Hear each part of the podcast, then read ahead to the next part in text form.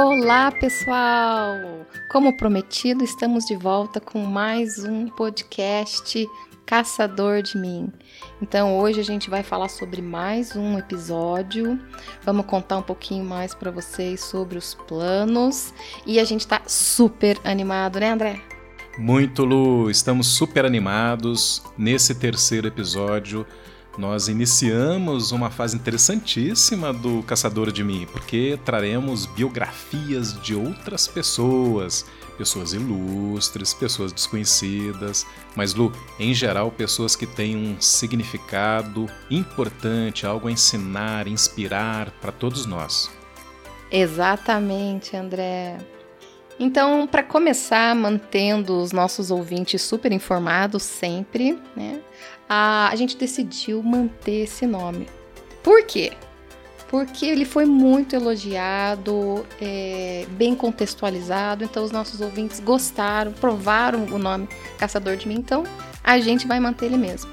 Lu, da onde que vem esse nome Caçador de Mim? Você quer contar agora ou deixa o suspense? Deixa o suspense para você, você que foi o o idealizador, você conta depois pra gente, André. Como que surgiu o nome. Ouvintes, se vocês quiserem já pesquisar por aí, mas a gente promete nos próximos episódios, vocês vão ter que ouvir todos contar a historinha da origem do nome do nosso podcast. Exatamente. Mas, gente, muito obrigada a todos os participantes que contribuíram com as ideias, que mandaram sugestões. Por favor, continuem sempre interagindo com a gente, que só assim a gente consegue melhorar e atender aos pedidos e às necessidades de vocês sempre. Então, essa semana o André vai me pegar aqui, mas nessa semana eu lembrei de mais um episódio da minha vida. Gente, a Lu não quer largar o osso, ela quer continuar com o terceiro episódio contando da vida dela. Mas é uma vida muito bacana. Tem, a gente tem muito a aprender com a Lu, né? Lu, a gente permite que ainda agora você faça um resgate de um pedacinho, tá bom? Isso. Oi, gente, bem rapidinho, tá? É que eu lembrei de mais uma paixão minha, né? E que eu fui é, à luta, né? Fui conseguir conquistar mais essa carreira, essa parte, digamos assim, da carreira, depois dos 40 anos, né? Então, por isso que eu falo, o podcast é para jovens, mas é para quem quer dar uma, uma virada na vida também.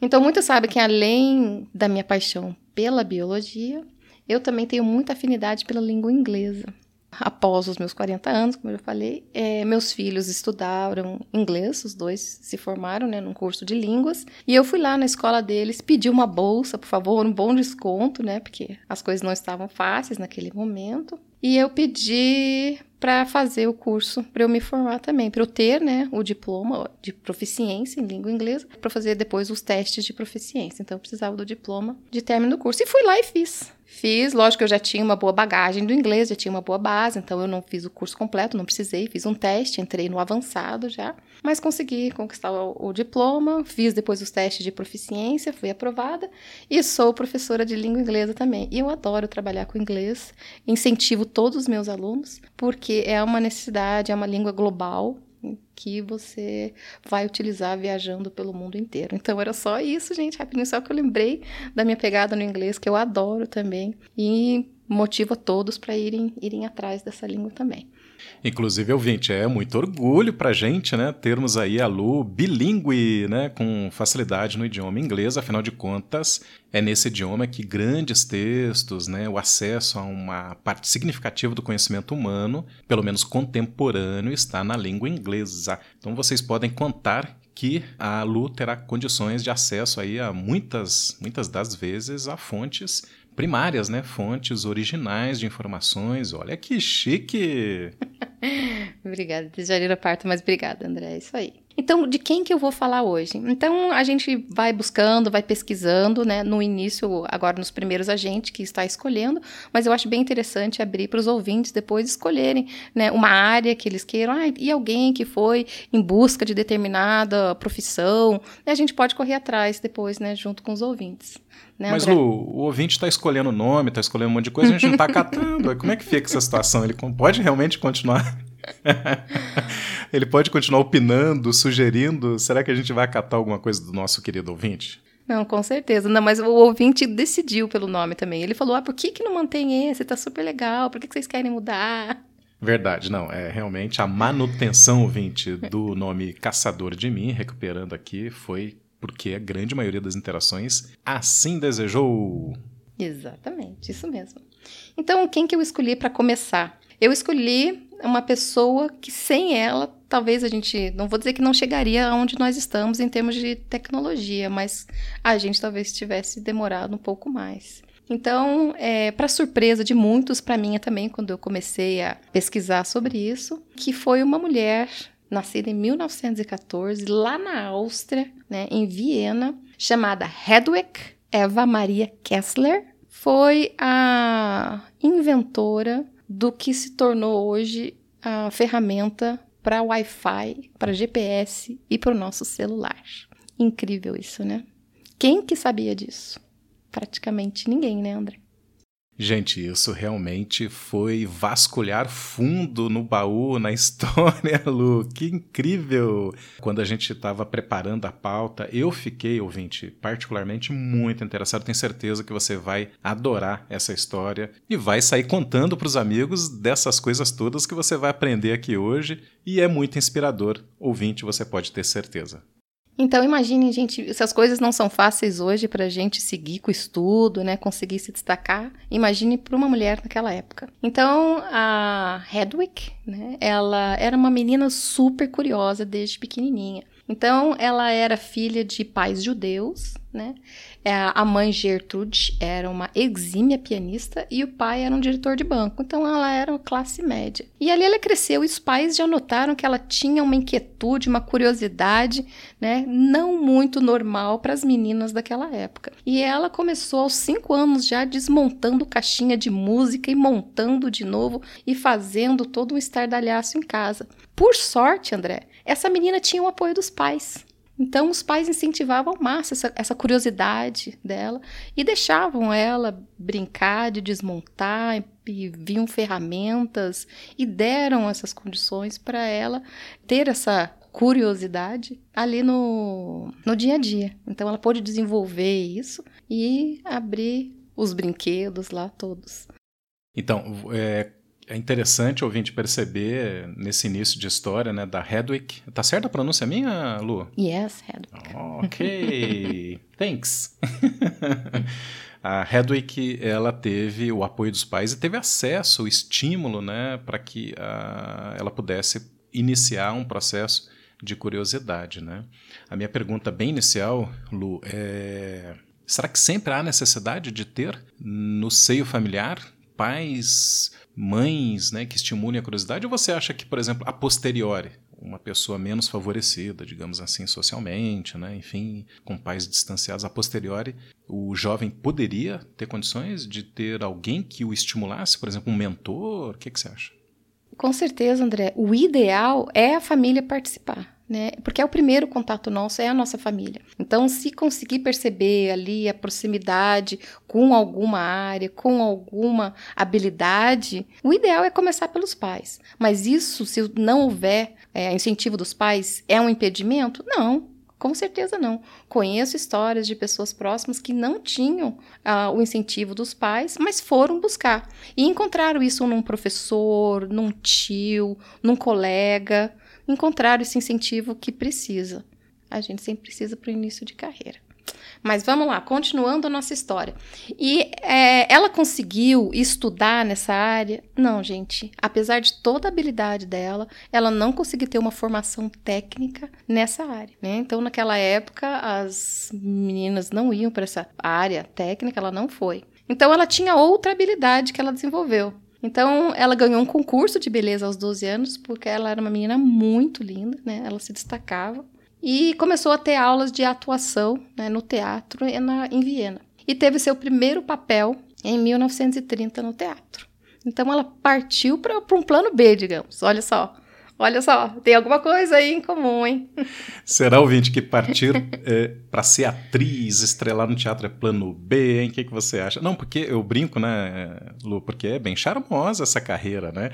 Agora, eu tenho que concordar o seguinte: nem sempre né, os pais vão entender isso como algo promissor. Naquela época, hoje, eu diria que já é uma situação incerta, né? E injusto a gente acreditar isso, mas a carreira artística no imaginário geral é incerto, né? Não é aquela coisa, carteira assinada, né? Profissão, reconhecimento. Imagina naquela época, Lu. É verdade. Mas ela tinha muito talento. Era uma mulher de muitos talentos mesmo. Então, em 1931, né, um produtor chamado Max Reinhardt tá, a convidou para se mudar para a Alemanha. E ela foi para Berlim. Lá ela atuou em várias peças, atuou em filmes, teve uma carreira né, brilhante. Ela era muito cativante e teve excelentes interpretações. Ela teve um filme polêmico, né? Se os ouvintes depois quiserem ir mais a fundo, ela estreou um longa chamado Êxtase, em que ela interpreta uma mulher que foi negligenciada pelo marido. E o filme foi muito polêmico, foi a primeira vez que mostraram o rosto de uma mulher encenando um orgasmo. Então foi assim uma polêmica naquela época, além de algumas cenas de nudes e closes de partes do seu corpo. Uau, Lu! Que loucura, né? Pais e mães dos nossos queridos alunos que estão nos ouvindo, fiquem tranquilos e tranquilas. esse episódio continua dentro das condições aptas, né, para qualquer idade nos ouvir, né? Estamos apenas citando as condições fílmicas do filme Ecstasy, né, estrelado aí pela nossa personagem de hoje. OK, gente. Será que o Supla, o famoso cantor brasileiro, escreveu Linda Garota de Berlim por causa dela? O que, que você acha, Lu? Olha, pode ter sido uma boa inspiração. Okay? Então o filme foi lendário, foi bastante polêmico. Dizem até que ela não tinha autorizado a gravação de cenas, de, a exposição dela. Ela até quando viu a estreia do filme ficou bem chocada, ela não esperava. E logo em seguida ela parou com a carreira de atriz porque ela se casou. Dizem até que esse marido dela, que era um fã e acabou virando marido, recolheu todas as cópias desse filme para não se espalhar. E mas ela se casou. Então, aos 18 anos, tá, a nossa personagem, Ed, se casou com Frederick Mandel. Tá? Na época, ele era bem mais velho, ele já tinha 33 anos. Ele era filho, filho de judeu, né, com uma católica, e insistiu para Edi se converter ao catolicismo. Então, ele era um marido extremamente controlador, possessivo, impediu que ela continuasse a carreira de atriz.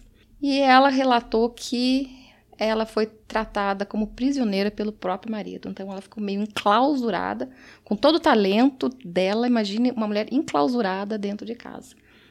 E ouvinte, a gente tem que estar ciente, estamos falando aí da década de 30, década de 40. Hoje a gente sabe que o, um casamento não necessariamente implica né, nessa situação de clausura, de impedimento para as mulheres, muito pelo contrário, né?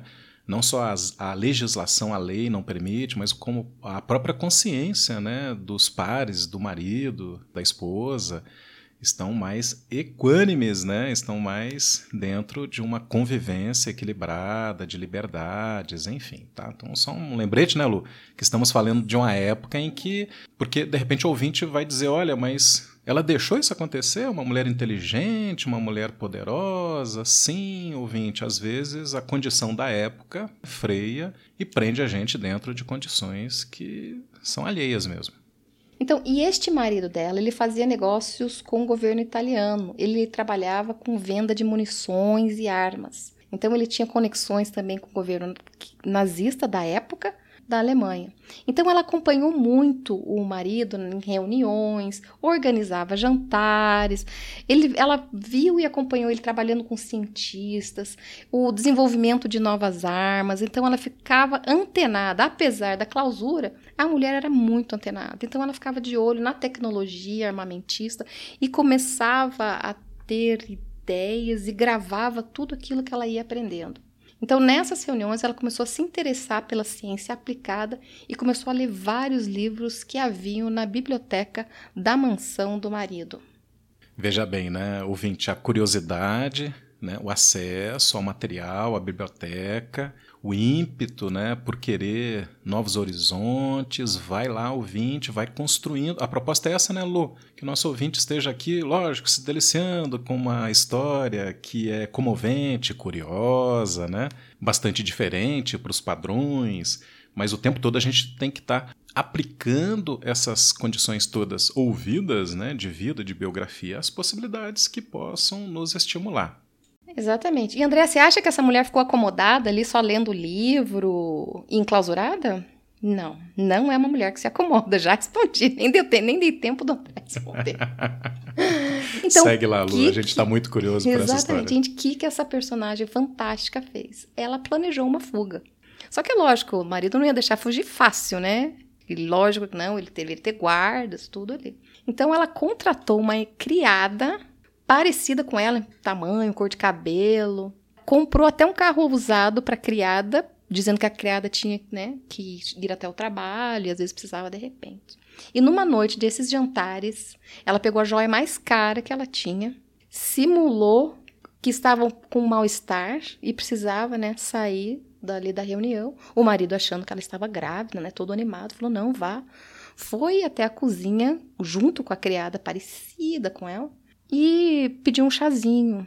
Nesse chazinho, ela colocou um sonífero, colocou a criada para dormir, se vestiu com a roupa da criada, pegou o carrinho da criada e se mandou. Uau! Ela aprende rápido. Ela tinha sido atriz, então ela sabia da técnica do figurante, Lu, não é isso? Exatamente. Ela foi até a França, atravessou o Canal da Mancha e chegou até Londres. E daí, em Londres, o que fazer? Uma mulher sozinha naquela época. Mas, como eu falei, ela era muito esperta. Então, lá em Londres, ela tinha um círculo de amizades, né? Porque nesse meio artístico, né? As pessoas, eu acho que são bem solidárias, acho que desde daquela época.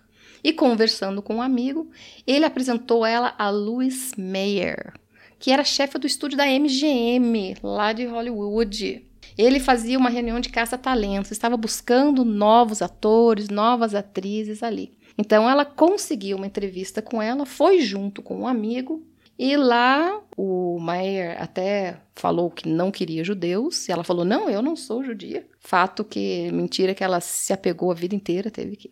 Apesar de que ela tinha sido convertida ao catolicismo já durante o casamento. Então ela fez a entrevista e o Maia gostou dela, achou interessante e ofereceu ela um, um contrato padrão, olha, 120 dólares por semana e um contrato de sete anos.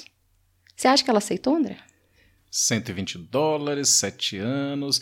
Olha, pelas condições colocadas até agora, Lu, quer dizer, ela tinha muita sede, ela tinha muita vontade e, e eu acho que ela tinha uma autoestima muito grande, sabe? Eu não sei não, hein? Eu acho que não. Exatamente. Gente, essa mulher sabia o valor que ela tinha. Ela saiu de lá furiosa e falou que não aceitava aquilo de jeito nenhum. Era muito pouco para ela. Mas ela, lógico que ela não é uma mulher de desistir, vendeu as suas joias e ela sabia que esse Meyer ia voltar num navio para os Estados Unidos. O que, que ela fez? Vendeu as joias, comprou a passagem para ir junto no navio com ele. Num dia daqueles jantares chiquésimos de navio, naquela época era um evento, ela se vestiu com um vestido lindésimo, desceu no jantar e, como excelente atriz que era, chamou a atenção de todos, inclusive do Meyer e da esposa dele. E cativou muito a esposa do Meyer também. Adivinha como que ela chegou nos Estados Unidos, André? Hum, eu acho que ela estava fazendo relacionamento, ela estava já no princípio do que é o marketing pessoal. Será que é isso, hein? Gente, o marketing dela foi fantástico. Ela chegou em Hollywood com um contrato de sete anos, ganhando quanto? 550 Uau. dólares semanais. Bem então, mais do que aqueles 120 valor, dólares, né? Foi o valor jamais oferecido para uma novata antes. E ela teve que mudar de nome. Aí ela passa a se chamar Edila Mar, mais amigável aos falantes da língua inglesa. Chegando em Hollywood, é óbvio, a sua carreira disparou. Fez vários filmes, contracenou com famosos como Clark Gable na Uau. época, né? Então fez vários filmes lá. Ouvinte, até agora a gente está entendendo, estamos entendendo que é importante ter joias, né? Ela é um elemento de troca. É pura brincadeira, gente, só para descontrair, né? Isso. É o que ela, no fundo, né? Qual é o aprendizado aí, né, Lu? É o que você tem na mão, né? Em termos materiais, mas sobretudo é o que você tem como valor já intrínseco, né? Como talento e eu acho que mais do que as joias, o que ficou evidente ali para aqueles produtores hollywoodianos, né, era exatamente esse talento, porém a percepção de que aquela pessoa ia muito além e de que aquela pessoa se valorizava. Então, a autoestima aliada à exploração de competências que você já tem, isso é importantíssimo para que o outro te dê oportunidades. Exatamente, André. Então é o medo de não correr risco, né? Você não tem medo de correr riscos, você sabe a oportunidade, conhece, enxerga as oportunidades e agarra. Então o planejamento, né, busca por oportunidade é o que leva você a ser destemido e enfrentar o que for para conseguir o que você quer, para ser feliz. Então, tudo bem, ela estava com a carreira estabelecida, mas a sua mãe ficou lá na Áustria. E com a guerra indo e Hitler ameaçando a parte dos judeus, ela quis trazer a sua mãe de volta para.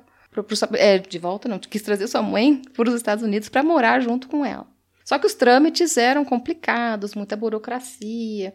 Então, essa demora fez com que ela começasse a tomar uma decisão. Ela começou a estudar uma ofensiva dos aliados contra o nazismo. Então, ela começou a pensar na guerra e no armamento.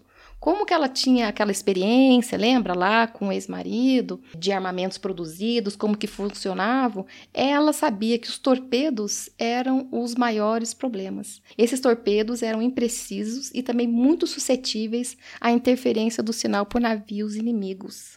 Então ela começou a querer inventar, criar, bolar algum jeito para melhorar isso. E lembrando, ouvinte, eu não sei se é isso, Lu, quem estudou aí a biografia dela foi você, mas a minha percepção é de que tem um fator étnico aí. Né? Ou seja, ela era judia, nunca deixou de ser judia, né? embora convertida ao catolicismo, e a ofensiva de Hitler era uma ofensiva para cima de todos, né? inclusive de judeus, né? franceses, os norte-americanos entram na briga na sequência, enfim. Então, esse estímulo né? e esse interesse tem aí um fatorzinho étnico. Também isso. Então, junto com um amigo dela, tá, que era vizinho lá em Hollywood, um compositor chamado George Antale, ela teria tido um momento assim de despertar, né? Uma inspiração. Foi um clique, sei lá? Foi aquele... um clique, um eureka, né? aquela luzinha apareceu na cabeça, assim, em cima da cabeça. Eles estavam no piano, né? Ele estava dedilhando lá, né, um acorde, ela copiava, ele fazia, ela copiava, e de repente ela começou, meu Deus, isso é, pode ser a transmissão de um sinal. Um sinal de um submarista, um marinheiro, tá? E ela poderia ser a receptora ou um torpedo. E aí ela começou a pensar, né? Se eles estavam constantemente pulando essa frequência de rádio para outra, assim como faziam no piano, a comunicação podia ser praticamente impossível de ser obstruída. E aí foi. Então, se vocês procurarem, gente, é, mais a fundo, vocês vão ver diversos manuscritos lá no Google das escritas deles. Então, durante meses, eles trabalharam nessa invenção. Em 1940, no início da Segunda Guerra, eles chegaram ao sistema de alternância de sinal de rádio para ser usado nesses torpedos e despistar os radares dos nazistas. Eles foram apresentar essa invenção ao Conselho Nacional de Inventores, que depois apresentou para o presidente do conselho, e ele recomendou que a Marinha dos Estados Unidos considerasse usar esse sistema de torpedos foi ali, né, com aval do conselheiro. Pouco tempo depois, né, não sei até onde as pessoas conhecem a história aí, mas Pearl Harbor, que foi bem famosa lá no Havaí, essa base, foi Inclusive virou bombardeada. Filme isso, né, exatamente, né, foi bombardeada em 41, e aí os Estados Unidos entrou oficialmente na guerra. Os torpedos americanos eram um fracasso, gente, por causa da imprecisão. Então, animado com a sua invenção, né, eles foram lá esperando uma resposta da Marinha e pegou eles de surpresa. A Marinha não quis, optou por uh, usar os torpedos antigos mesmo, gente. E mas por que, que, você acha que eles rejeitaram isso? Então, Lu, eu ia perguntar isso, mas por que, né? Interessante isso. Tudo bem, assim, a origem da ideia é bastante curiosa, né? Foi uma associação de ideias, né? Do piano a um sistema de detecção, interrupção de ataque de, de míssil, né, ou de bombardeio, enfim. Mas não deveria desmerecer essa ideia que, cientificamente, naquela altura já estava documentada e detalhada, inclusive reconhecida pela própria Marinha. Né? O que, que houve? E eles patentearam essa ideia, gente, e foi aprovado pelo conselho. Mas o preconceito é grande, né? Pensa, uma mulher ainda da, do meio artístico, gente. Infelizmente, esse preconceito falou mais alto. Com certeza. Eu até vou um pouquinho mais a fundo sem polemizar, tá, Lu? A Lu tá me olhando torto aqui, dizendo: não polemiza, André, senão esse podcast vai para duas horas de duração. Mas é inevitável dizer e acrescentar que o preconceito era por uma mulher, por uma mulher bonita, que tinha tido carreira artística, a carreira artística que a gente, no começo, até havia alertado para isso, não é o sonho de consumo dos pais para isso, né? Infelizmente, é uma profissão como outra qualquer, né, gente? Mas esses três ingredientes foram fortes demais frente ao preconceito da época. Ouvinte, lembrando, estamos falando de quando, Lu? 1940, ah, 41. Ah. Então, esse projeto não foi concretizado até 1962, quando daí o aparelho passou a ser utilizado pelas tropas militares dos Estados Unidos, né, numa ou num outro confronto. A patente já tinha inspirado né, nessa época.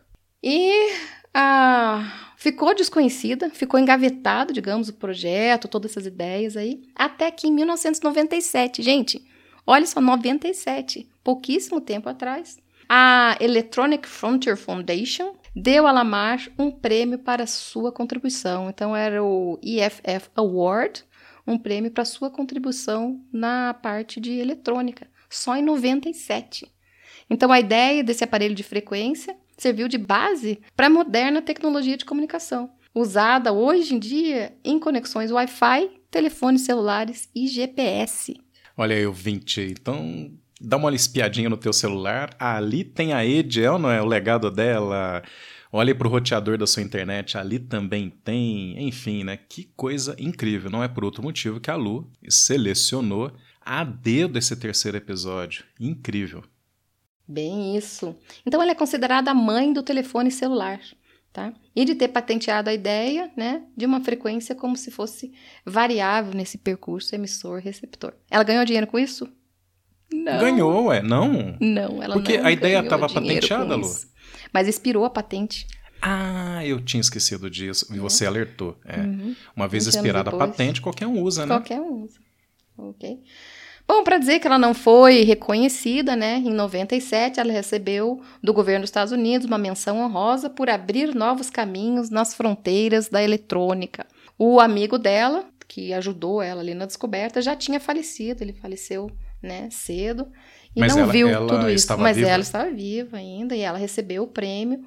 E o, o legado desta mulher fantástica? Então, sua contribuição para o cinema também, né? Foi incrível. Ela tem uma estrela na calçada da fama, lá no Hollywood Boulevard. Uau! Ela também, outra coisa que você não sabia, né? Ela foi a inspiração para o Walt Disney desenhar a Branca de Neve. Gente! A mais bela, né? dos desenhos, a Branca de Neve. Ela foi a inspiração, foi em 1937, né? Que filmaram, é o primeiro desenho animado longa da Disney e foi inspirado nela. É, o sistema de comunicações que Lamar criou atualmente acelera as comunicações de satélite no mundo inteiro é, tem um joguinho também chamado Half-Life 2, eu não sei se alguém conhece, é bom de joguinho, do Alô. Dr. Isaac Kleiner. Alô, Vintes Gamers, não faltarão. Exatamente. Comuniquem com a gente aí dizendo que jogo é esse, porque é realmente é esse? a gente Isso não conhece, mas eu é. tenho certeza que é bem famoso entre vocês aí. É um jogo de computador, gente. É Half-Life 2. O Dr. Isaac Kleiner possui um headcrab tá, de estimação chamado Lamar, que é em homenagem à atriz. que mais? A Corel Draw, em 1998, fez a ilustração do rosto de Lamar para a campanha dela de publicidade, lá no lançamento do Corel Draw 8. Né? Esse um eu software. conheço, esse eu uso para fazer logomarcas, tá? Exatamente. E em 2005, tá? Exatamente no dia do seu nascimento, em 9 de novembro, que é a data de nascimento dela, foi instituído na Alemanha como o Dia do Inventor, em homenagem a ela. Muito justo isso. Justíssimo. E em 2014 foi introduzida ela, essa nossa brilhante inventora e atriz, foi introduzida no National Inventors Hall of Fame também. Então aí tá a biografia de uma mulher extraordinária que não desistiu do seu sonho, não desistiu do seu talento, foi à luta sempre. Olha quantos percalços que essa mulher teve na vida e foi, e foi e venceu. Pode ter demorado, não foi reconhecido na época, pode não ter ganho muito dinheiro com isso. Mas, gente, ela morreu rica, tá? Não vamos dizer que ela morreu rica porque ela ganhou rios de dinheiro em Hollywood. Depois, cada é, lançamento, utilização da marca dela, do rosto dela, ela ganhou bastante dinheiro. Uhum. ok? É, mas... Inclusive, ela vendeu muitas joias, mas continuou rica. É isso aí, André. Então, assim termina a nossa primeira biografia, né? Que eu achei muito fantástica. Fiquei muito admirada com a força dessa pessoa. E assim a gente dá o início né, pontapé inicial aqui para várias outras histórias, histórias de quem já se foi, histórias de quem está aqui com a gente, história de quem está perto, história de quem está longe. Mas vamos trazer várias histórias inspiradoras. Perfeito, Lu. Eu destaco duas coisas muito rapidamente, né? Porque a gente tem que encerrar esse episódio, ouvinte. Mas duas coisas essenciais para motivar vocês aí. Vocês viram como a nossa biografada de hoje não se intimidou com os campos de conhecimento? Ela saiu do campo artístico, foi para os conhecimentos militares e chegou até a ciência né, da comunicação. Ouvinte, não se sinta preso a nenhuma pré-determinação. O que eu estou dizendo é o seguinte: você tem uma longa vida, você pode estudar física, astronomia, você pode estudar culinária. Siga os seus instintos, siga aquilo que te dá prazer e assim é possível que o sucesso esteja cada vez mais perto. Eu diria isso e diria, por fim, que há de se ter muita autoestima. O teu valor é o maior que existe no mundo, tá ouvinte? Sinta isso e as pessoas vão te perceber. Muito bem, André, bem colocado, gente. Então, ó, não desistam dos seus sonhos. De preferência, procurem alguém, né, que possa estimular, ajudar, estar do seu lado e sigam em frente. Se tiver que começar mil vezes, recomeça mil vezes mas sigam, enfim, sigam seu coração, siga seu talento. E a gente se despede aqui desse fantástico episódio, muito inspirador.